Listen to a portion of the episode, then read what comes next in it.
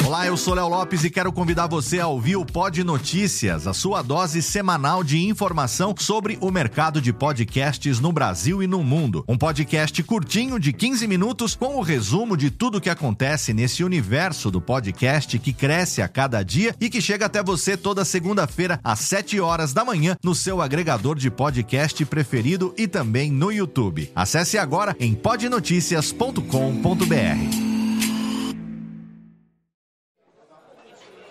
Ô amigo!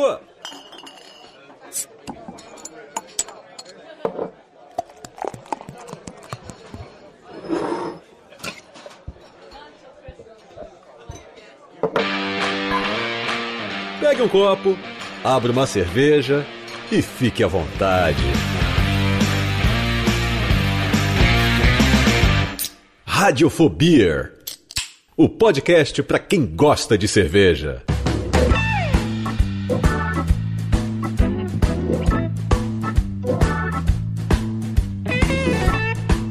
Saudações, ouvinte cervejeiro, ouvinte cervejista. Eu sou Léo Lopes e é com orgulho que trago para você o primeiro episódio de 2020 do seu podcast cervejeiro preferido, do seu Radiofobia. Exatamente. Estamos aqui mais um ano, demos uma pequenina descansada, porque afinal de contas e demos uma chumbada mais ou menos aí nesse comecinho de ano. Produções a mil por hora, Juan Caloto com novos rótulos aí chegando. A gente deu aí uma pequena pausa, mas estamos de volta trazendo para você o primeiro programa do ano, o primeiro de muitos que teremos aí 26 aí programas quinzenalmente. Teremos um episódio novo do Radiofobia e junto comigo eu tenho aqui hoje, hoje estamos em casa, hoje estamos totalmente tranquilinhos. A figura dos meus co-hosts diretamente do Covil de los Bandoleros na República de Moemales, meus queridos John and Calote. Buenas, E aí? beleza, galera? Bem-vindos, amigos, arriba, muchachos, para mais um ano de Radiofobia, que nós tivemos aí seis episódios inaugurais em 2019 e tivemos um retorno muito legal da galera cervejista, hein? Muito bacana, o pessoal gostou bastante.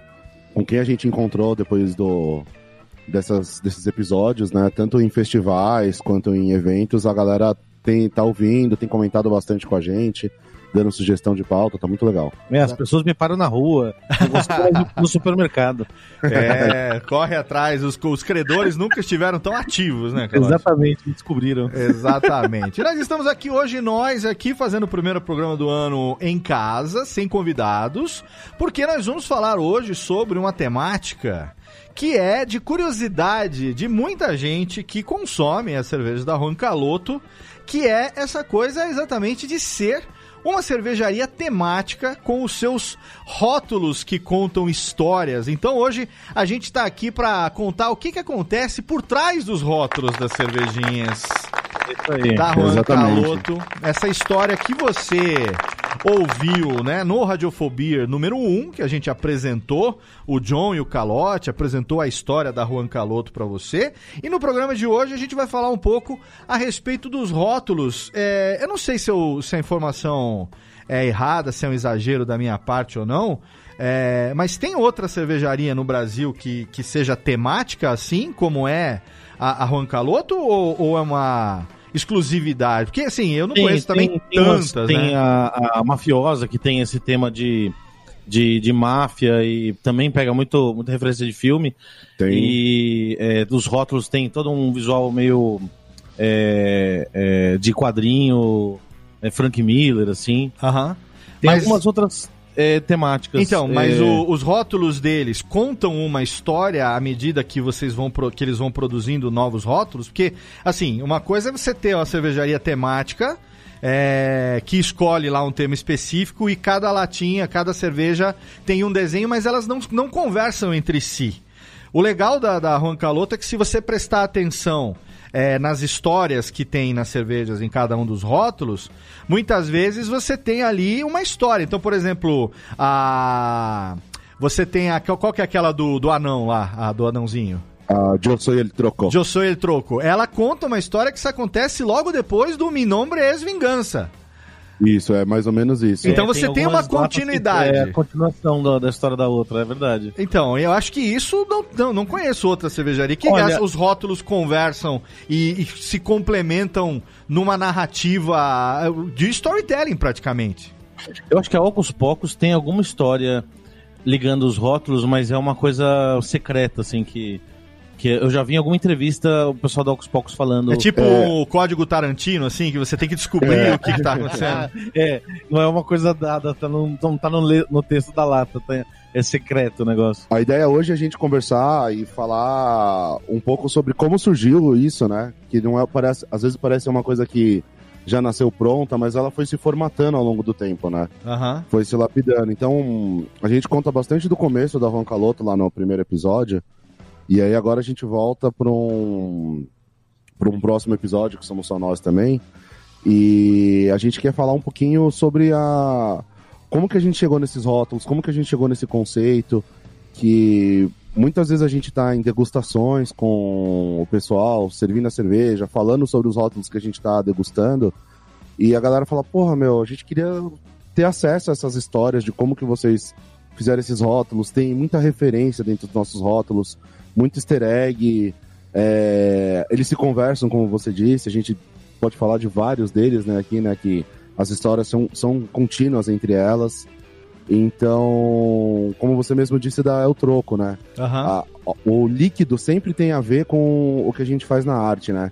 Acho que a gente tem essa vantagem do, do calote desenhar pra caramba, então a gente consegue bolar a ideia e executar muito dentro de casa isso, né? Acho, acho que vale fazer um disclaimer aqui que esse, esse episódio vai ser um, uma mistura de um, de um grande merchan com aquela, aqueles carnavalescos explicando por que, que a ala das baianas tá com uma cor diferente esse ano. Gente, o programa totalmente Milton Cunha pra vocês hoje aqui na Ah, o círculo azul que colocamos representa na mãe Hoje a gente vai entender o Joãozinho 30 que tem por trás do, do calote. Mas, ó, pra quem eventualmente tá chegando agora e ainda não conhece e não ouviu o primeiro episódio, é, vale a gente só deixar uma informação aqui que é relevante repetir, é que todos os rótulos das cervejas da Juan Caloto são desenhados pelo próprio Calote, que é ilustrador, inclusive também é o Calote que faz as artes das vitrines dos episódios do Radiofobia, que foi muito elogiada agora, depois que a gente fez o programa número 6 sobre cervejaria caseira. É, a gente recebeu muito elogio lá pelo Twitter, o arroba Radiofobia.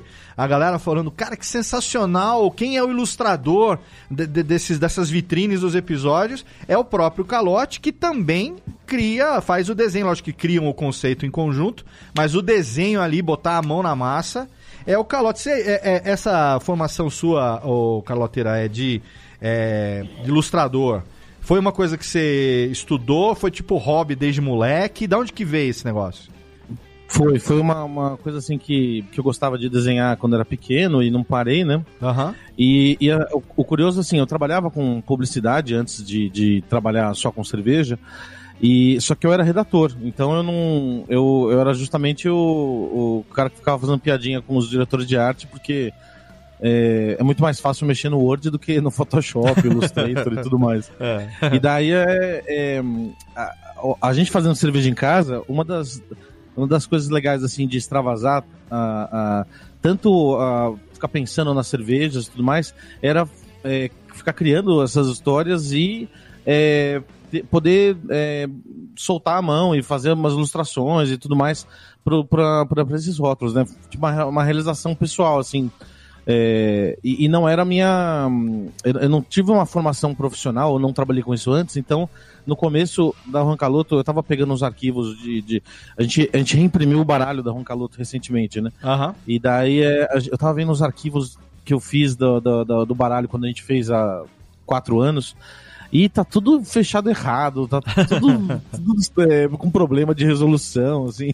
Mas Eu é realmente- baralho de salão. um redator Baralho de, arquivos. baralho de salão de bêbado, né? Isso aí, até aí, Exatamente. até aí tá perdoado, né? Mas você desenha o que? Você desenha na, na, na- Como é que chama? Na...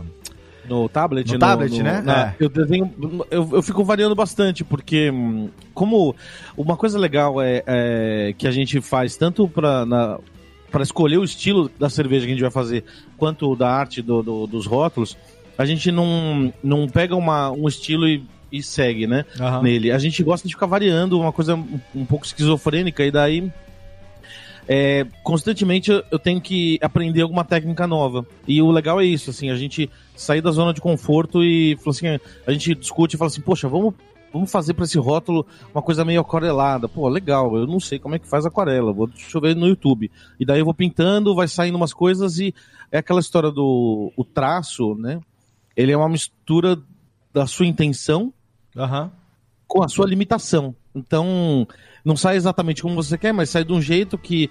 é, então, tem, tem vezes que eu pinto com pincel, nanquim, é, tinta acrílica, daí já tentei fazer outras pinturas com outros materiais, é, faço muito arte digital e daí às vezes eu complemento, eu misturo, né? Eu pinto alguma coisa com nanquim, passo pro computador e, e depois passo, eu coloco a cor no computador, faço umas.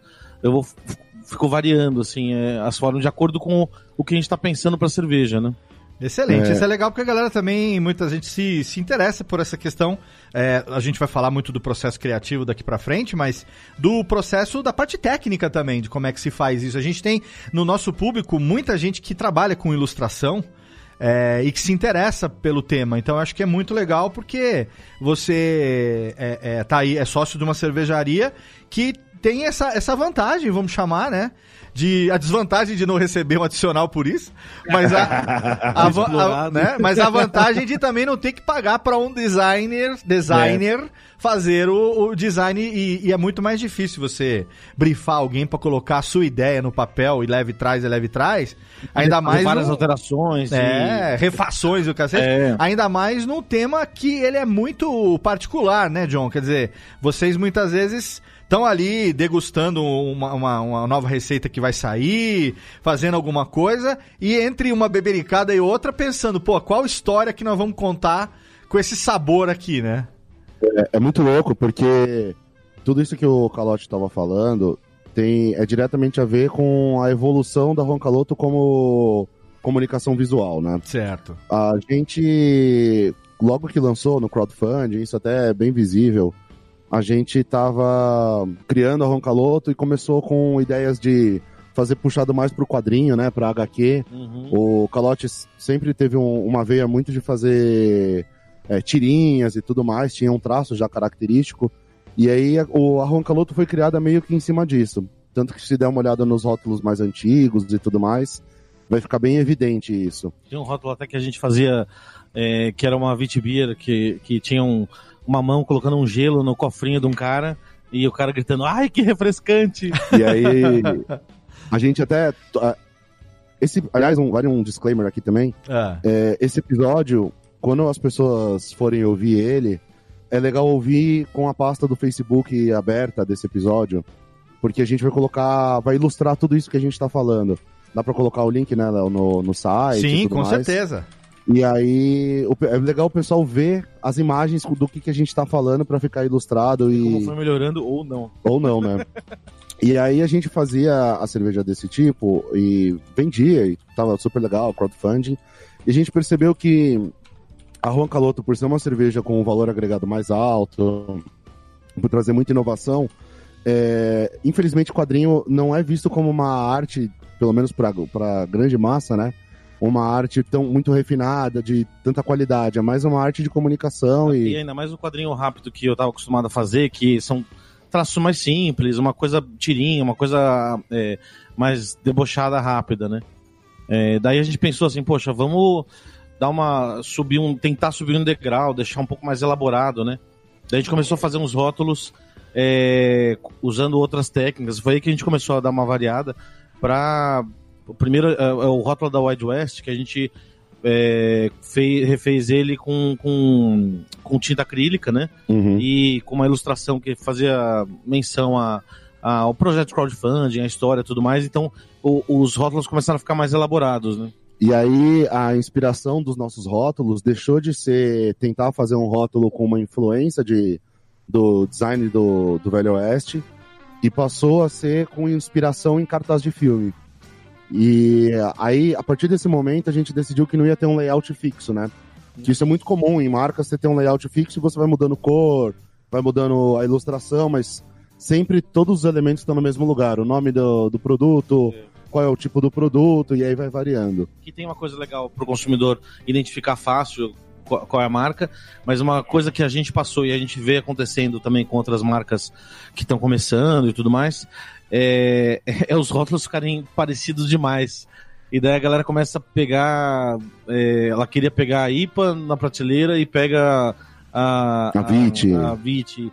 E, e, é, o negócio fica assim muito, muito parecido, né? Difícil de, de, de diferenciar um rótulo do outro. E aí foi aí que a gente resolveu dar uma mudança na, na, na comunicação da marca. É, se olhar desde o começo, por exemplo, o logo ele continua com o mesmo conceito, com a, a tipografia dele muito parecida, Aham. mas a gente ajustou tudo para ficar dentro da proporção áurea, para ficar mais agradável para o olhar, né? Porque Então tem um equilíbrio coisas, muito maior. Tanto o nome da, da cervejaria quanto o logo, eles foram feitos muito a toque de caixa no começo, né? Porque a gente tava super com foco na cerveja. E quando o negócio foi, foi virar realidade, a gente fez meio é, correndo. Atropelado, né? E daí depois, passou um tempo, a gente teve.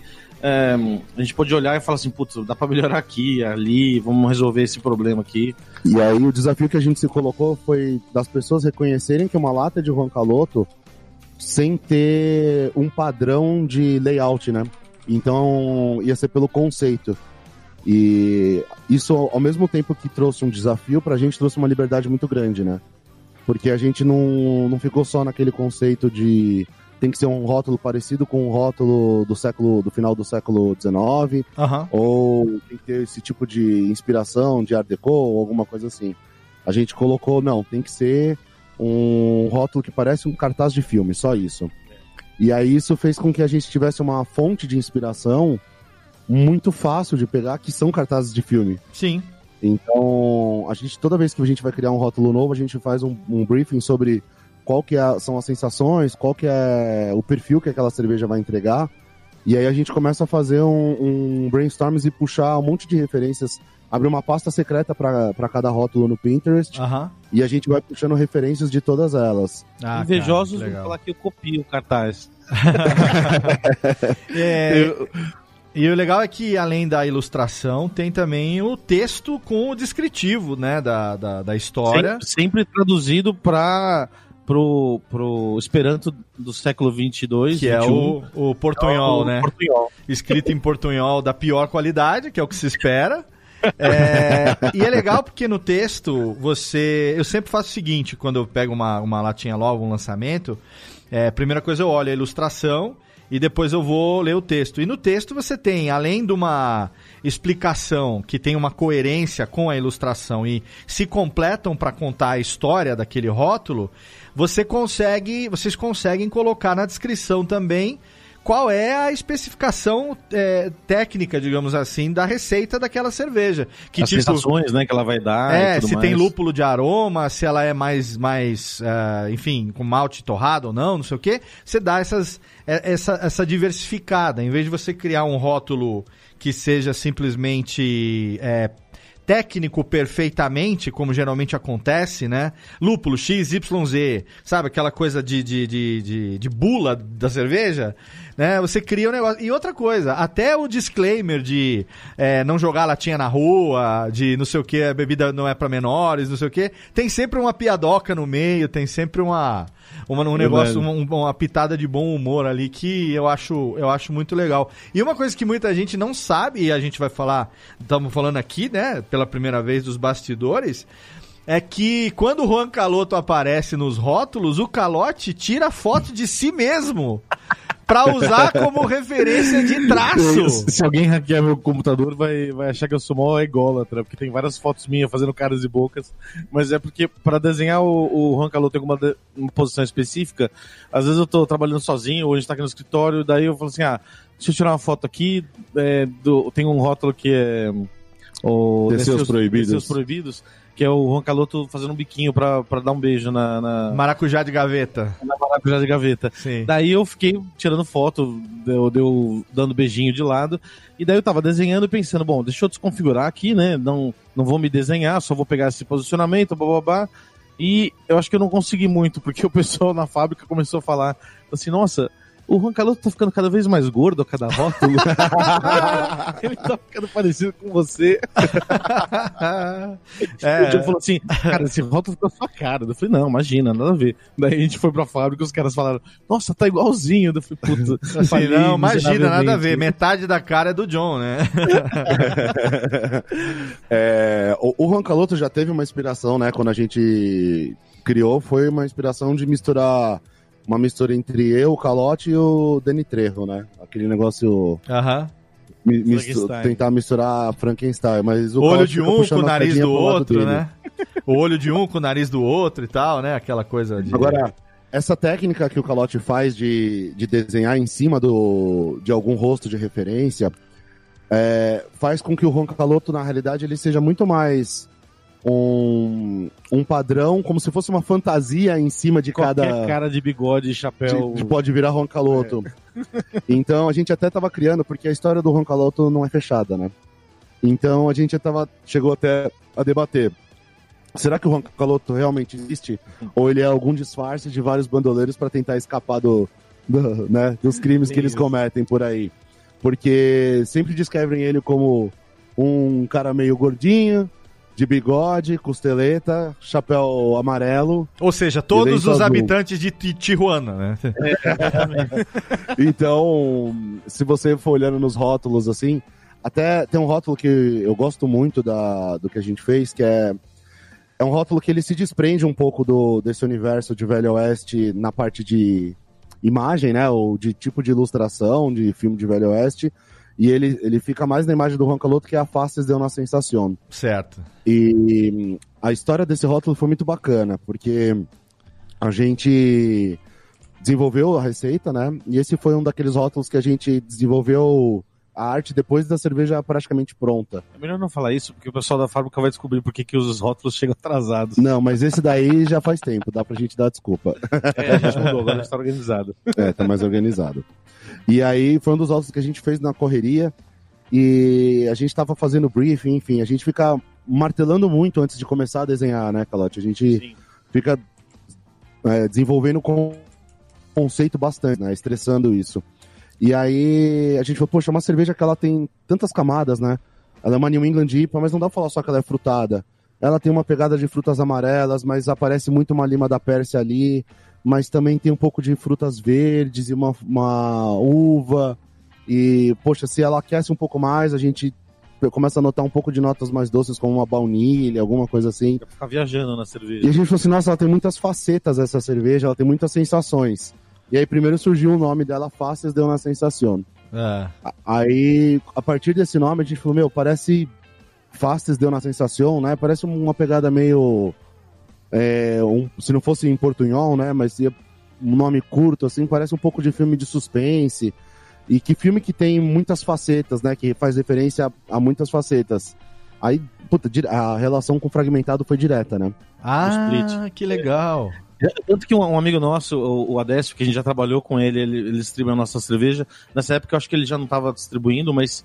é, Tava, tava ainda. tava, mas ele falou, ele mandou o cartaz do split pra mim e falou assim: Cara, acho que é, copiaram você. Daí eu falei, não. eu copiei o split.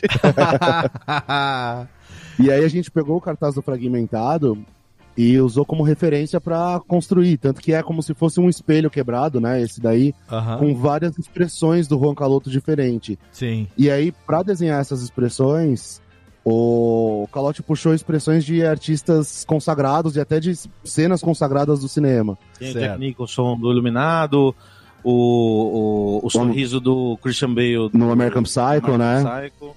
Então, tem uma, uma cena, uma foto muito tradicional do Alpatino que ele tá mandando beijinho, assim, fazendo bico. Então, se você for olhar, você olha, você fala, é o Ron Caloto, mas você consegue enxergar o Jack Nicholson por trás daquela expressão. Você consegue enxergar o Ron Perlman por con- atrás da expressão do, do meio. Então, assim, são coisas que às vezes o público não sabe e a gente fala, a gente fala nas degustações e o pessoal acaba gostando de saber esses detalhes. Então, no post, por exemplo, vai ter, a gente vai colocar a arte, vai colocar a inspiração e as fotos da onde que a gente puxou isso. Cara, que legal. Não, acho que não. Não, né? não, Só não. Referência. Não, com certeza, lógico. É, é- é- é legal, é legal isso, né? Porque a gente tá falando do rótulo de uma cerveja que tá contando uma história. Então, é, tá aqui, até a gente quando tra- é, transmite aqui, se você não sabe, eventualmente você que tá ouvindo, a maioria das gravações dos nossos podcasts são feitas ao vivo e a gente tem lá uma galera no, no Twitch que a gente transmite as gravações ao vivo. Se você quiser, é só seguir a gente lá, é, arroba radiofobia.com, é, radiofobia.com.br barra ao vivo. Você vai cair lá e vai poder se inscrever. E quando a gente começar uma transmissão ao vivo, a gente sempre avisa no- no- nas redes sociais e tal. E aí o Saro Igor tá aqui participando via chat e ele fala o seguinte, que é, muitas vezes o que diferencia o rótulo é, numa cerveja, de, numa cervejaria que tem vários rótulos, é uma faixinha safada de cor diferente que você tem ali dizendo, essa aqui é outra, sabe? E vocês têm uma puta preocupação por trás disso, eu imagino o tempo que isso deva levar também, né? É verdade. É, mas a gente se diverte bastante, né? E, É, um assim, tempo que. Uma das coisas é, a- a- é, trabalhar, ter uma marca de cerveja, trabalhar com cerveja é, é muito legal. E uma das coisas mais legais é desenvolvimento de produto. Aham. É você desenvolver uma nova receita, é, ou, e des- desenvolver o rótulo. E é o que você falou, a gente, como tem esse, essa operação in the house, assim, a gente tem. é, a gente não precisa, por enquanto, a gente vai precisar terceirizar isso alguma hora, mas assim, a gente ainda faz as coisas. é, é, eu, eu e o John, Aham. nessa parte da comunicação. Então, é, a gente não tem um custo que é, é normal dessas cervejarias ter, de assim, ah, vamos lançar mais um rótulo. Produzir um rótulo novo é mais caro do que produzir o mesmo rótulo que já está feito. E a gente tem, não tem esse, esse custo e tem esse prazer de fazer, né? Então, os amigos até perguntam, poxa, vocês não param de lançar cerveja, uma coisa assim? É, até um pouco que a gente conversou sobre cervejarias ciganas com o David, né? Que, é, tem tem essa, esse, essa necessidade do mercado de sempre ter uma novidade, porque é um mercado de experimentação, e também tem o lado de que, puxa, é legal pra caramba fazer isso. É, é, é o filé do, do nosso trabalho. É quando a gente senta e fala, meu, vamos pensar nessa história aqui. Tem, tem uma história que eu gosto muito que a gente fez, que é a Paco Pode Esperar, Sim. que a gente fala assim, poxa, essa cerveja aqui, ela é puta, tão gostosa, tão leve, a gente desenhou ela pra, pra ser é, ao mesmo tempo complexa e ter um alto drinkability, né? Sim. E daí, se a gente colocasse na, na lata, é, assim, é, ela é leve, gostosa e você vai ficar pirando nela, ninguém vai tomar isso como verdade. É, vai parecer uma propaganda falsa. E daí a gente ficou pensando em como transmitir essa sensação que a gente quis quando a gente desenhou a cerveja Hum. é, com uma história. Daí a, a história da, da, da Paco é rapidinha, é assim, é, é, o Paco ele foi capturado e o Roncaloto junta o bando todo no salão para debater como é que vai ser o resgate do Paco. Certo. Daí ele dá um gole na cerveja e fala, tá, Paco pode esperar, foda-se o Paco. É, é meio assim, cara, ela é tão leve, tão boa, eu vou, vou ficar aqui tomando mais um pouquinho, é, é, isso tá muito bom, eu vou continuar aqui, né? Essa história, apesar da gente não ficar pensando no que a história passa quando a gente lê o rótulo, alguma coisa, ela passa justamente isso. Poxa, esse negócio, eu não vou salvar um amigo meu para tomar mais um gole dessa cerveja, sabe? E aí, essa é a história justamente para explicar, né? Aí, para o desenvolvimento da arte, a gente pensou assim: poxa, essa cerveja ela é leve, ela é refrescante, a gente precisa transmitir de alguma maneira essa leveza, é, essa sensação de liberdade, assim, de putz, cara, eu tô tomando um negócio, eu tô me sentindo como se eu estivesse no em meio da natureza, cheiro de mato, de, de frutas. E aí a gente pensou, puta, que filme que tem essa referência e tudo mais. Aí a gente se referenciou ao Into the Wild, que é aquele como em português, como que é mesmo? Na É, natureza selvagem. Na natureza selvagem. Certo. Apesar, de não terminar bem o filme, É, mas tem A uma sensação termina. referente a essa liberdade.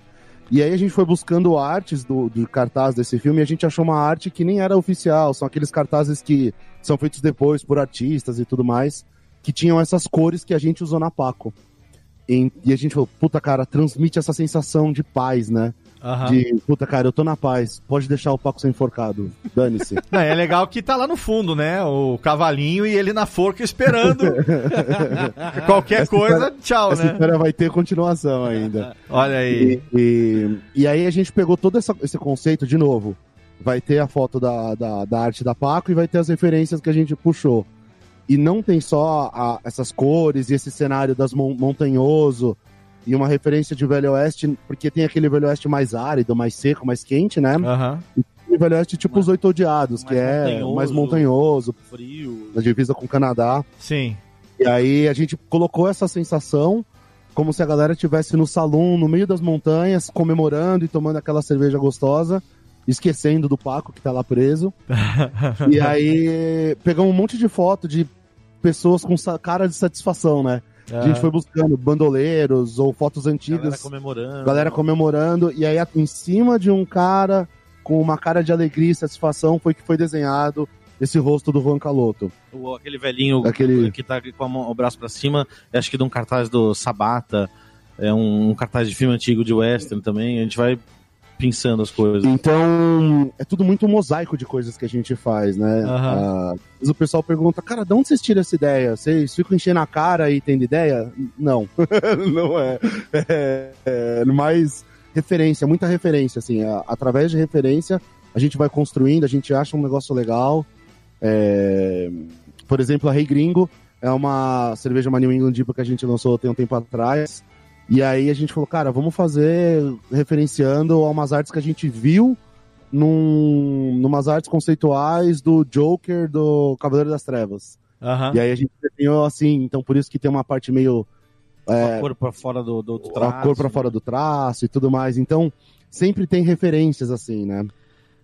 E que sempre tem que ter a ver com a cerveja. Então, a Paco tem todo esse clima de de liberdade, então as cores são mais leves, ela é uma cerveja mais leve, a galera tá comemorando. Então, tem tudo a ver, né? E a história tem que ter a ver com o líquido, que tem que ter a ver com a ilustração. Aham. Bastante essa preocupação. É, a, gente, a gente, por exemplo, usa o Untapped, né, para registrar check-in nas cervejas e tal. A gente já recomendou aqui, acho que no primeiro programa, e é sempre legal a gente falar, é, porque é legal ali você tem, enfim, um catálogo enorme de cervejas do mundo inteiro. Ah, muitas, inclusive, você pode escanear pelo código de barra e ele já identifica qual é a cerveja e tal, é bem legal.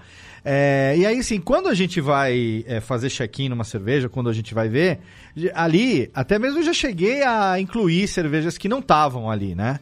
Então você tem uma lista de estilos de cerveja para você escolher.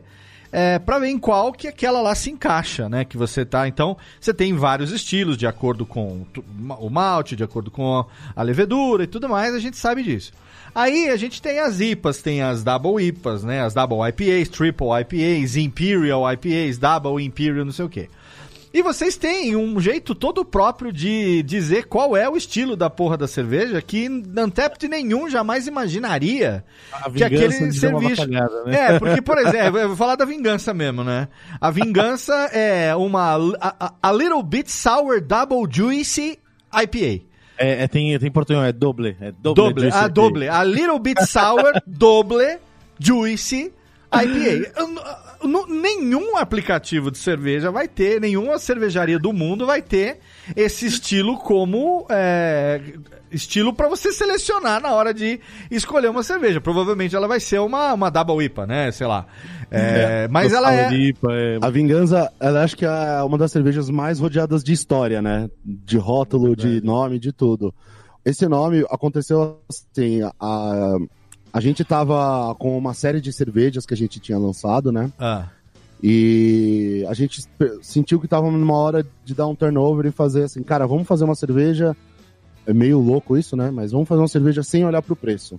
Vamos fazer a cerveja que a gente vê na cabeça, não importa quanto ela vai custar.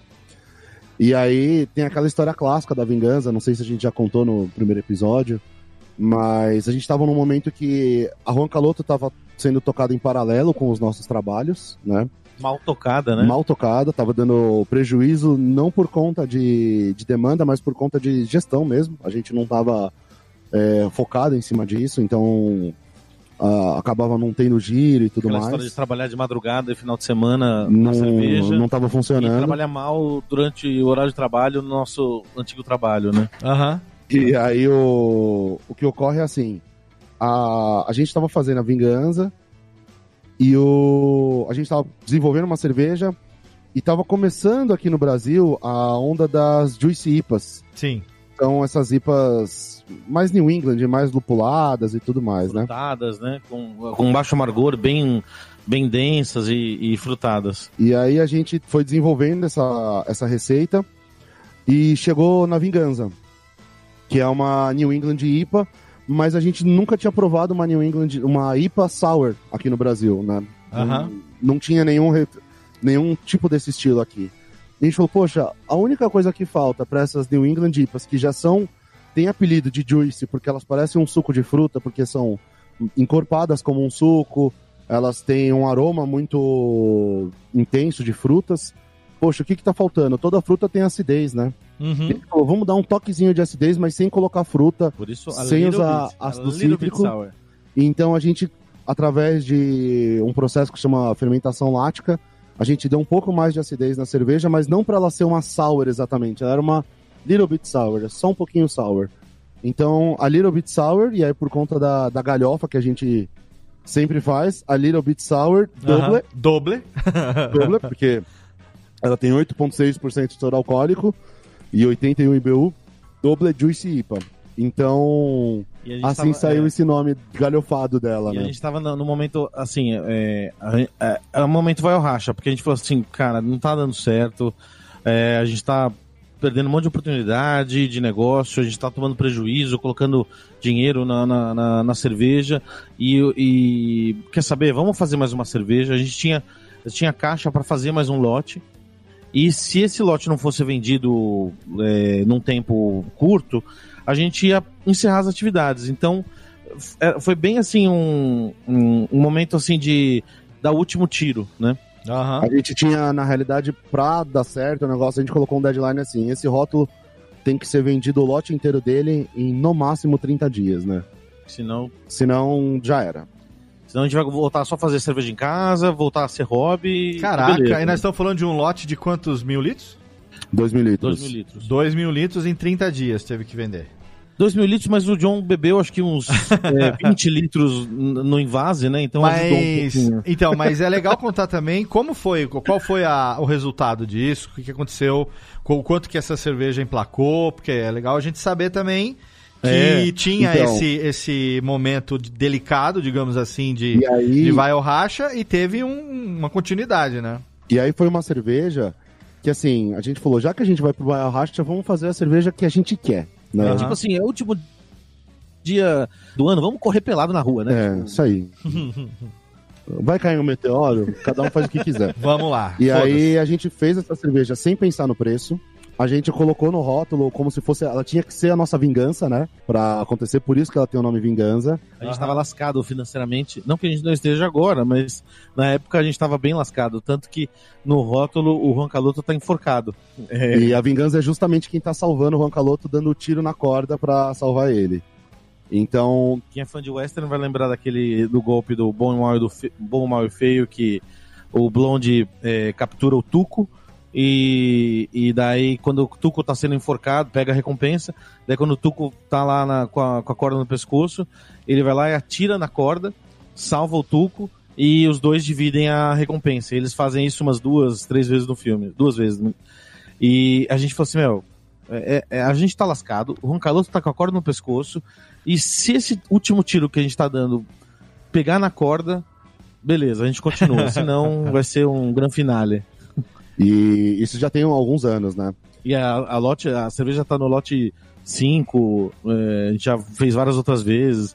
Foi, a gente conseguiu vender, no, no- no- no- explicar a proposta da cerveja e vender ela no, no período que a gente tinha colocado. E isso deu um gás pra gente seguir em E frente. foi louco porque, assim, como ela era uma cerveja que não tinha referência aqui no Brasil, a gente falou, cara, vamos ter que explicar pras pessoas o que, que é que a gente tá querendo fazer, né? Sim. E até pra ver se a gente não tava empolgado porque a gente tava louco, né? Porque É. a gente ficou muito empolgado com o resultado da cerveja. e daí a gente falou assim, pô, vamos dá pra uma galera experimentar, uma pra explicar e outra pra, pra pegar esse feedback sincero. assim. E aí, antes do lançamento, a gente mandou para uma série de sommeliers, profissionais do mercado, e pediu o feedback sincero deles. Aham. Inclusive pediu quem pudesse gravar por vídeo, mandar pra gente, foi o que aconteceu. Aham. E aí a gente usou esse próprio feedback desse- dessa galera pra ajudar a divulgar a cerveja. Sim. Então, quando as pessoas, o público teve contato com a cerveja, o nosso público-alvo que já estava sendo atingido por essa comunicação, já estava com a expectativa ajustada para tomar uma IPA que ia ser mais azedinha. E achar aquilo interessante, legal. E aí a gente vendeu o lote inteiro em, sei lá, uma semana e meia, duas. Caraca, Não foi hein? em um mês. Então foi muito legal isso, foi... E aí acho que isso deu um gás na gente pra... Cara, é isso aí. Vamos fazer cerveja diferente, vamos fazer cerveja que a gente gosta. é, E aí o resultado vai acabar vindo de qualquer maneira, né? Cara, o Juan Calô tava sendo enforcado com corda de nylon, pelo jeito, né? Porque, porra, puta que pariu. Agora, tem outros rótulos interessantes, por exemplo, que acho que é legal a gente contar aqui as histórias por trás, né? Como, por exemplo, El Segredo de Karina Cristina. Que tem tudo a ver com a vingança, né?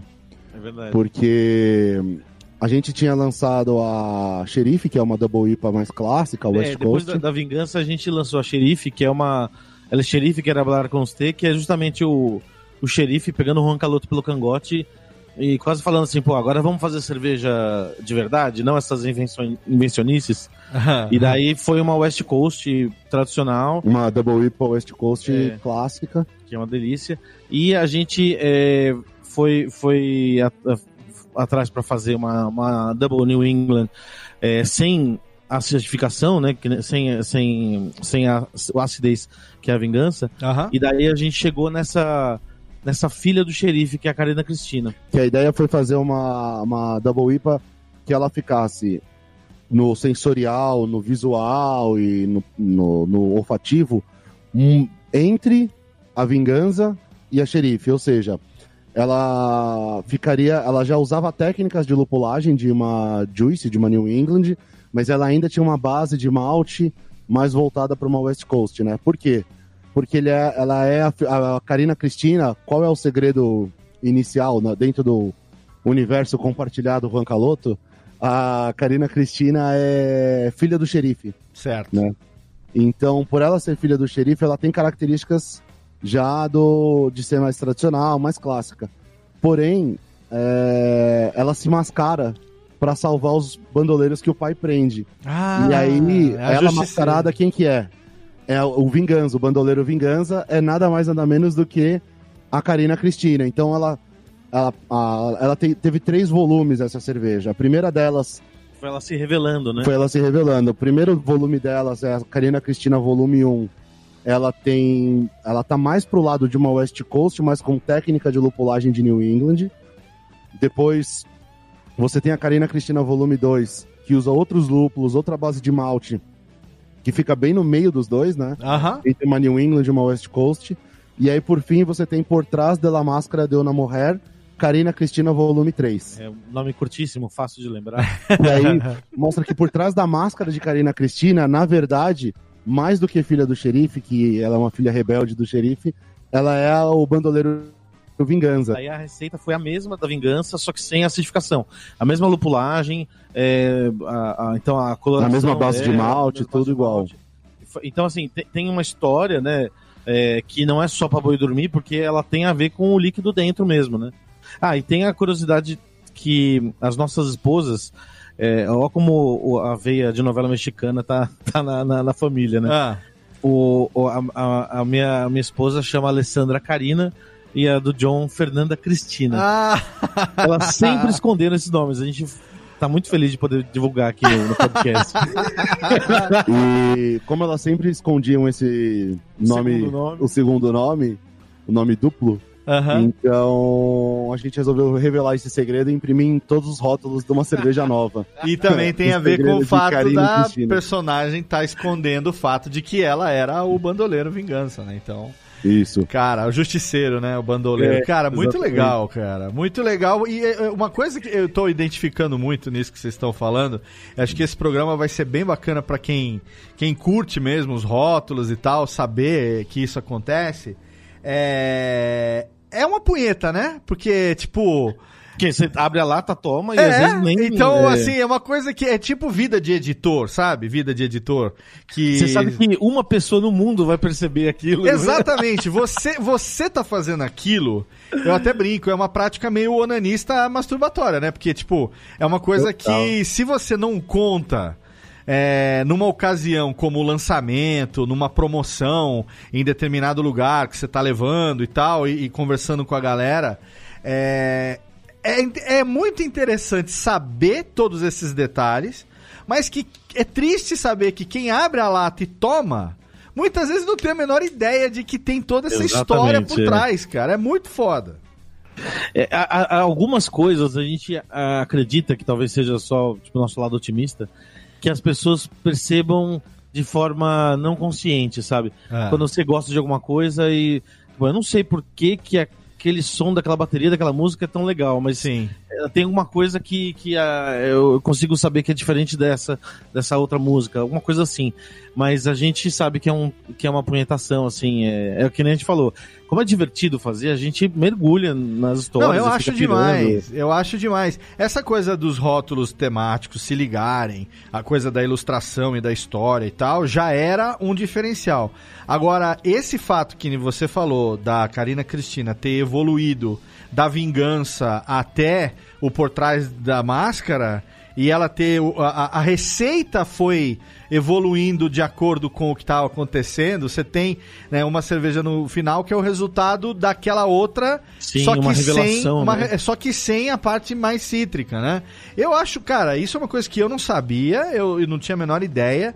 E que, pô, vou ter que voltar a hora que eu descer lá na, na- na coisa pra dar uma olhada de novo nos rótulos e, e botar um do lado do outro e falar: caralho, olha aí, não é que é verdade. Não, e é uma coisa assim, a gente. É, é, é uma, é uma ferramenta que a gente coloca na cabeça também, que a gente tem, é, para as pessoas gastarem, eh, se gostarem de entrar na história e tudo mais, elas gastarem um pouquinho mais de tempo prestando atenção no, no que elas estão consumindo, né? Sim. Porque é normal a gente consumir de forma automática, né? A, a cerveja mainstream é, é, é muito assim, é- por mais que às vezes você tá degustando uma cerveja que tá gelada, gostosa e tudo mais, que você tá tomando no boteco, é, aquele momento é gostoso, mas na verdade é, é muito um coadjuvante e você tá ingerindo o líquido lá sem, sem é, de forma robótica, né? Sim, sim. É, e daí, quando a gente tem um produto que, que tem um trabalho tão grande pra, de, de, de seleção de matéria-prima, de quantidade de matéria-prima para dar um sensorial legal e tudo mais, a gente pensou assim, poxa, antes de até vir eh, moda de storytelling e tudo mais, a gente pensou, poxa, vamos fazer alguma forma para as pessoas pararem um pouquinho e, e prestarem um pouco um tiquinho a mais de tempo no que elas estão bebendo, porque a cerveja permite isso, né? Você Sim. você pode ficar. É, é, é, é chato ficar punhetando horas e horas sobre o que você tá bebendo, ah, olhando contra a luz, cheirando e não falando de outra coisa. Mas é legal quando você abre a lata, a garrafa, você experimentar, é, comentar, e beleza, a vida segue, mas você percebeu, né? Você tomou de forma consciente. E daí a gente começou a. a- primeiro no- nos nomes das cervejas, a gente pensou assim, um nome que já. Uma mistura de causar estranhamento com já dar uma indicação que tem uma história por trás, né? E contar historinhas e, e ficar pirando nos rótulos e tudo mais. São formas da galera prestar um tiquinho de atenção na hora do consumo, né? Não é, não, é nem até no- na hora de pegar o produto e comprar, é, é na hora que ela já tá com o produto no colo pra ver, assim, meu, aproveita ao máximo isso que você que você tá experimentando, né? É Uma coisa que é legal é que se você vai, por exemplo, num bar e pede uma Juan Caloto, por mais que você esteja numa noite bosta, você já começa com pelo menos uma história pra poder contar. Se você sabe dessas informações e senta, por exemplo, eu já apresentei depois que a gente se conheceu, depois que eu conheci a, a Juan Caloto, agora vai fazer um ano, agora em fevereiro, né, que eu conheci e a gente se conheceu e tal. Verdade. É, depois que eu conheci a- as cervejas, eu não consigo apresentar ou tomar junto com alguém sem contar esses detalhes e falar, ó, presta atenção aqui no desenho, dá uma lida, entendeu? Porque já gera um assunto. E isso é muito bacana. Você pode ser- chegar totalmente apático no boteco. Pelo menos uma história pra contar já tá garantida em cima da mesa, pô. Alguma piada sem graça do lado de um cavalinho.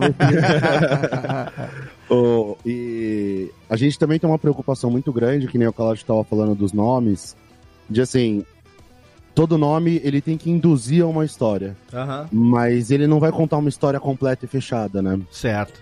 Porque, puxa, é muito mais legal a gente deixar cada um completar da maneira que é mais bacana, né? Ah, isso é legal. É, é, porque todo mundo completa da melhor ou da pior forma possível, né? Sim. Isso é uma referência que a gente tem muito de Lovecraft. Ele nunca descreve o monstro, ele escreve a sensação de ver o, o tal do monstro, né? É Aham. o que Star Wars fez com a- falando da neta do Papatini, né? Você Ah, tem que não, não, não, não, o não. Não traz, não traz esse assunto aqui. Tava tão bom o programa. Pô, não faz isso, cara. Eu tô aqui de dieta, sem, sem beber. Você vai me fazer beber pra, pra afogar as mágoas. Não faz isso. Só, só pra sentir aquela tristeza, né? É, só pra me deixar mais bored ainda. Não faz isso. Poxa vida. Ah, ô, ô, John, eu queria saber aqui o seguinte: é, se deixar óbvio que a gente vai fazer um programa de duas horas aqui, mas a ideia é, é passar também algumas outras histórias. Eu queria saber do Lafada, né? Não brinque com Lafada, que é um rótulo recente, uma puta cerveja legal. E que a gente, eu tive aí, né, no final do ano, a gente teve aí visitando vocês e tal.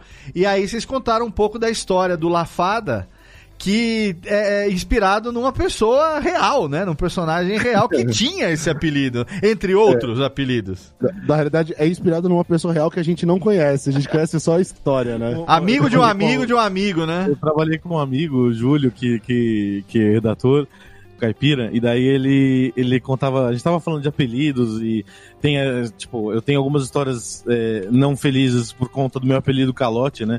De gerente do banco desligando na minha cara e tudo mais. Mas o. E daí ele falou assim, poxa, eu tenho. Ele contou a história do Fada, que era um cara fortão. Que tinha o apelido de Fada antes do filme Fada do Dente lá com o The Rock. Ah, Ele tinha o apelido de fada porque numa, numa confusão no bar, nem era uma briga generalizada, mas rolou alguma coisa assim e o cara, tipo, um, uma- um soco mal dado arrancou o dente de um outro cara. Que daí, daí ele ganhou o carinhoso apelido de fada do dente. O cara era super gente boa, tranquilo, mas era fortão e virou o fada. Daí ele começou a contar a história de outros apelidos que a gente. que, que tinha o, o Dormiu, que era. ah, o Dormiu na muqueca. O cara tinha uma mancha na cara. e daí esses apelidos, filhos da puta. tipo, o cara virou o Dormiu na muqueca. Tinha o Salame, que tinha pintinhas brancas. Tipo, tinha uma, turma lá de, de, de apelidos bizarros. Daí esse fada ficou na nossa cabeça. E a gente tava bolando uma cerveja que era.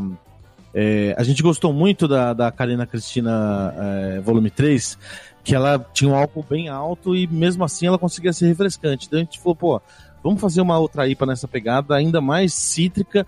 É, para contrabalancear essa pancada de álcool e tudo mais. E daí a gente lembrou do, do Fada. Daí a gente falou, pô, A gente falou, perfeito. meu, essa cerveja vai ser um soco na cara que você não vai nem perceber, porque ela tem 9% de teor alcoólico, ela tem uma pancada de lúpulo, mas você toma e ela é leve, refrescante, gostosa. Só que quando você perceber, você vai cair no chão e perder um dente de tão tá alcoólica que ela é. E aí a gente lembrou da história do Fada e falou, cara, não brinque com a Fada. E aí o Fada virou um personagem desse universo, Juan Caloto, que não gosta de brincadeiras e resolve os seus assuntos arrancando dentes. É, mu- Muito da, da, da, da vida real passa para os nomes das cervejas, né? Tem, a, a gente fez uma, uma- Faz uns dois anos a gente fez uma cerveja que era uma saison com pitanga e amora, é. e o nome já estava definido. é, Ia ser um nome que fazia menção a frutas e tudo mais. Só que naquela época a gente estava tendo uns problemas que foram resolvidos, uns problemas com os parceiros que estavam contando mentirinhas pra gente. E a gente tava ficando muito puto. Daí um dia o John putaço falou assim, cara. Ai, numa boca com terra não conta mentira. Vou matar esse cara. Daí a gente falou assim, cara, isso é um bom nome pra uma cerveja. E daí foi a, a nossa cerveja com o maior nome até agora, né? É, Na boca, Boca com, com terra, Terra. não conta mentiras. Super fácil de lembrar. o Na Boca. E tem mais algum rótulo interessante que vale a gente apontar aqui? Da Obsession, tem, enfim. que mais Ah, a gente pode trazer a gente aqui? gosta bastante do- da Black River, da La Fuga da Black River Jail, que é uma. que a gente se inspirou naquele cartaz do. é, numa, na, naquela cena clássica do Sonho de Liberdade, que o cara foge da cela e ele cava um buraco e deixou um, um cartaz, né, pra tampar buraco. E daí tem uma, uma arte conceitual do, do, do filme que é o, o- os caras da, da, da- o diretor da, da, da, prisão e o guarda olhando pelo buraco, né? Descobrindo por onde ele fugiu. E daí a gente fez a arte em cima dessa dessa dessa imagem assim. E a gente é, é, é legal assim, essa, essa cerveja é uma cerveja escura, mas ela é sequinha, leve e fácil de tomar. Então tem até essa brincadeira de o Juan Caloto, eh, eles, os caras, ele, o Juan Caloto cavou um buraco pra fugir. Só que daí quando ele foi fugir, no dia da fuga, ele descobre que não passa pelo buraco. e daí ele parte simplesmente pra dar cerveja pro carcereiro e sair pela porta da frente. Como ele conseguia essa cerveja, ninguém sabe. É, é um mistério. E daí essa, é, essa brincadeira, assim, tem essa referência toda com o, com o, o Sonho de Liberdade. Aham. E essa brincadeira, assim, é uma cerveja que você vai achar que vai ter uma sensação e tem outra. Você acha que o Juan Caloto saiu por esse buraco, mas ele saiu pela porta da frente. Essa cerveja você acha que vai ser pesada, uma, uma, uma black Super amarga. super amarga, pesada, tostada, e ela, tipo, é frutada com notas achocolatadas, assim, é uma... É uma, E uma- super leve, né? Com um corpo bem leve pra poder tomar no calor sem dor de cabeça. Então é legal, porque tem essa, a sensação a, da arte e a, a historinha tem a ver com, com o líquido de novo, né? A gente fica sempre pirando nisso. O, o Jack Burton, do Jack Burton Atira Depois Pergunta, ele é o Jack Burton do Aventureiros do Bairro Proibido ou é outro Jack Burton? Foi, foi uma super feliz coincidência isso. Ah, A gente adora o estilo inglês de cerveja, né? A gente faz muita cerveja americana porque, enfim, é a demanda do mercado. A gente gosta também desse tipo de cerveja americana, né? O que tá em alta. Mas a gente tem um carinho nostálgico com as cervejas inglesas, que foram as cervejas que a gente começou a tomar cerveja diferente. E a gente queria fazer uma ISB.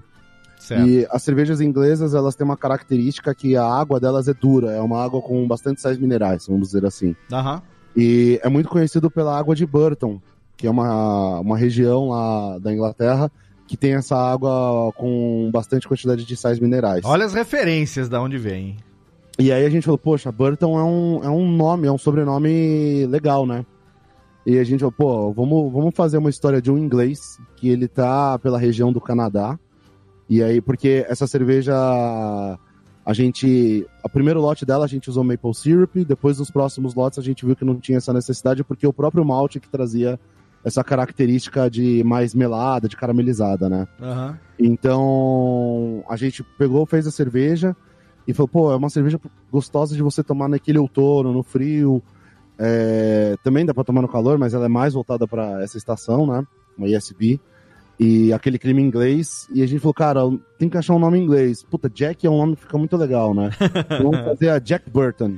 Daí a gente depois viu que era do, do Aventureiros do Era o Kurt, o Kurt Russell aí- no Aventureiros. é. O Kurt Russell. E aí o... a história é que, assim, o Juan Caloto tá trafegando lá pro, pro rumo estrada, próximo do Canadá. E aí ele encontra um carregamento de, de barril lá de cerveja. Então ele começa a tomar, ele dá um jeito de surrupiar aquilo e começa a tomar. E aí, enquanto ele tá tomando, um tiro atravessa um barril e o Juan Caloto toma um susto.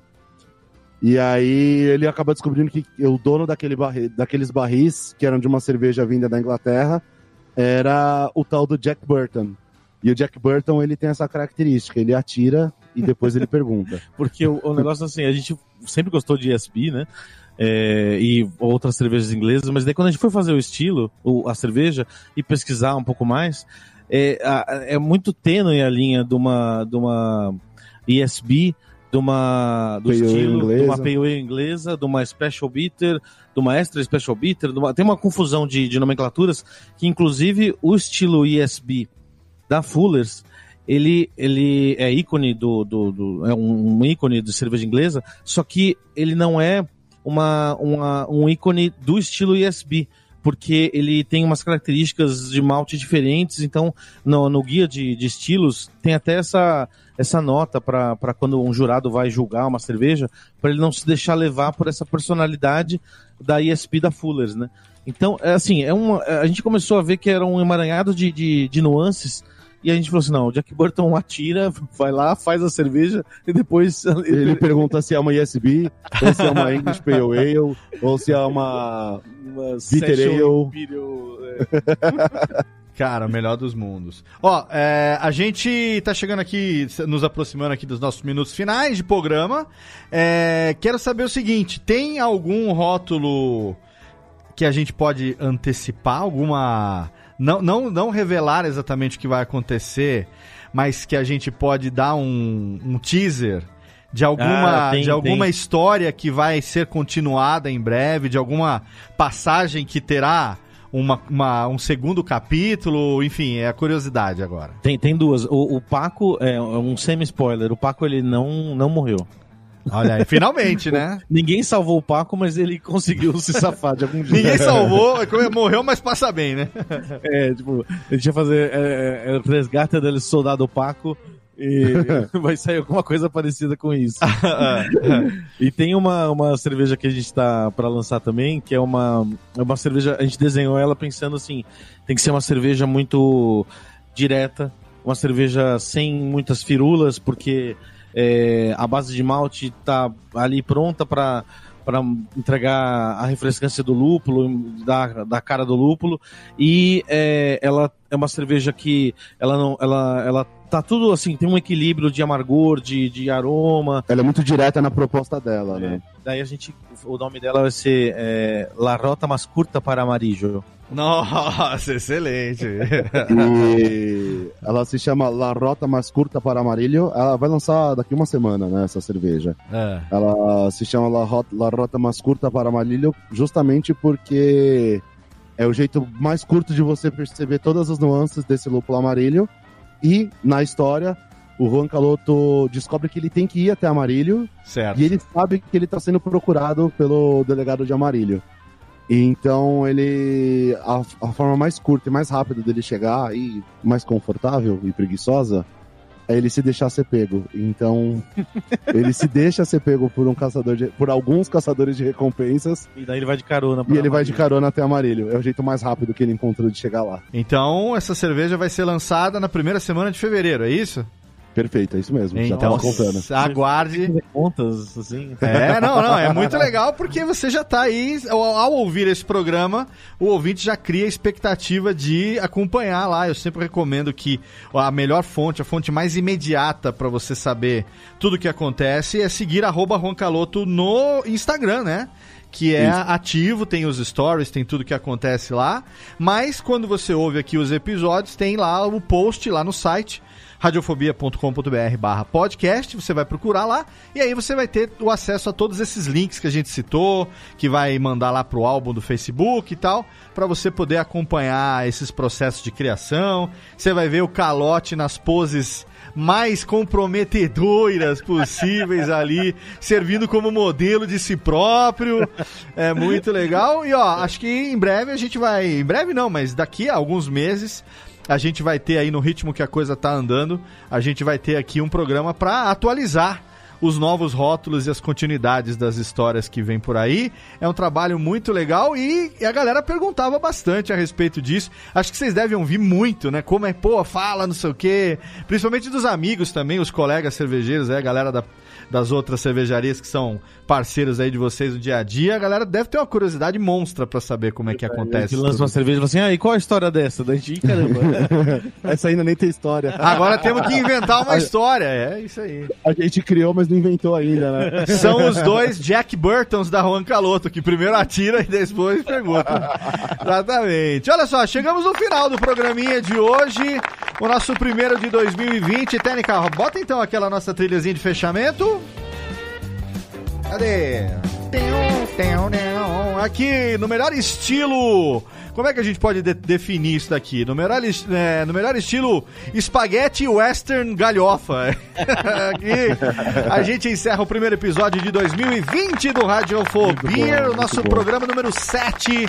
A partir de agora, a cada duas semanas, você aguarde aí, a não ser que a gente tenha algum contratempo, algum evento, a não ser que o calote é, entorne todas no, no próximo evento cervejeiro, não sei o que vai acontecer, não sei. E, e fique com rótulos atrasados. Ou rótulos atrasados, não sei, mas a nossa promessa é entregar um programa a cada duas semanas a partir desse programa que está indo ao ar na última sexta-feira de janeiro. Meu amigo John, meu amigo Calote, obrigado que venha 2020 com muitas, muitas e muitas Cadê, Técnica? Bota aqui pra gente, abre pra nós aqui, ó. A latinha Ah, de que 2020. Valeu, gente. Valeu, Valeu. Vai ser um ano muito bom, vai ser um ano muito bom. Excelente, e esse ano a gente vai ter, você aguarde aí, acompanhem lá o Instagram, como eu já falei, da Juan Caloto, porque nós teremos aí eventos cervejeiros ao longo do ano, que a gente vai chegar a gravar lá ao vivo, eu vou lá estar junto com os meninos da Juan Caloto, devidamente uniformizadinho, agora tenho minha camisa É. da Juan Caloto, estarei lá juntamente com eles, que estão, você tá vendo eles aí com a camisa, quem viu no vídeo, viu ali a camisa uniforme da Juan Caloto, estaremos juntos lá gravando, pegando o depoimento da galera que vai estar experimentando as cervejas, dos colegas cervejeiros, que venha um ano cheio de cerveja pra você também aí. Obrigado, meus amigos, mais uma vez.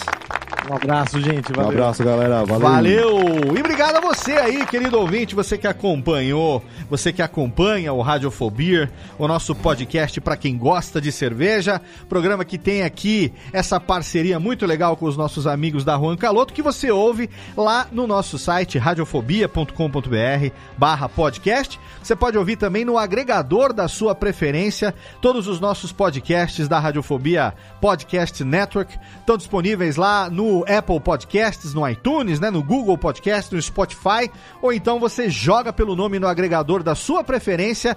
Não tem desculpa para você não ouvir os nossos podcasts onde, como e quantas vezes você quiser. Lembrando a você que é menor de idade, que você não pode beber, você só pode ouvir o nosso programa. Agora, se você é maior de idade, querido, se dirigir não beba e se for beber, chama nós, que é o mais importante de tudo. Tamo aí junto, 2020 tá chegando, Radiofobia com você. Obrigado pelo seu download, pela sua audiência. Tamo junto aqui daqui a duas semanas. Um abraço na boca e tchau!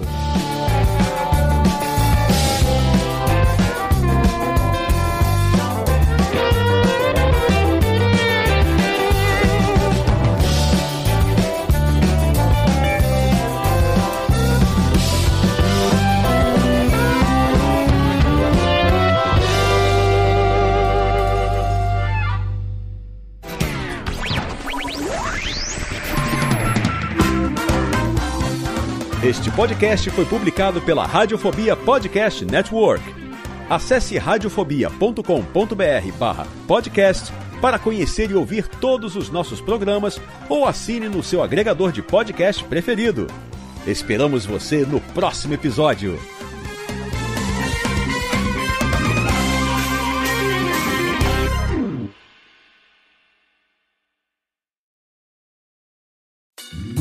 Oi, eu sou o Antônio Viviani e quero convidar você a ouvir o nosso podcast Voz Off. Desde julho de 2017, eu e meu amigo Nicola Lauleta temos o prazer de conversar com as grandes vozes do rádio, da TV e da publicidade do Brasil e trazer suas histórias até você. Se você, como nós, é apaixonado por locução, acesse vozoff.com.br e acompanhe nossos episódios aqui na Radiofobia Podcast Network.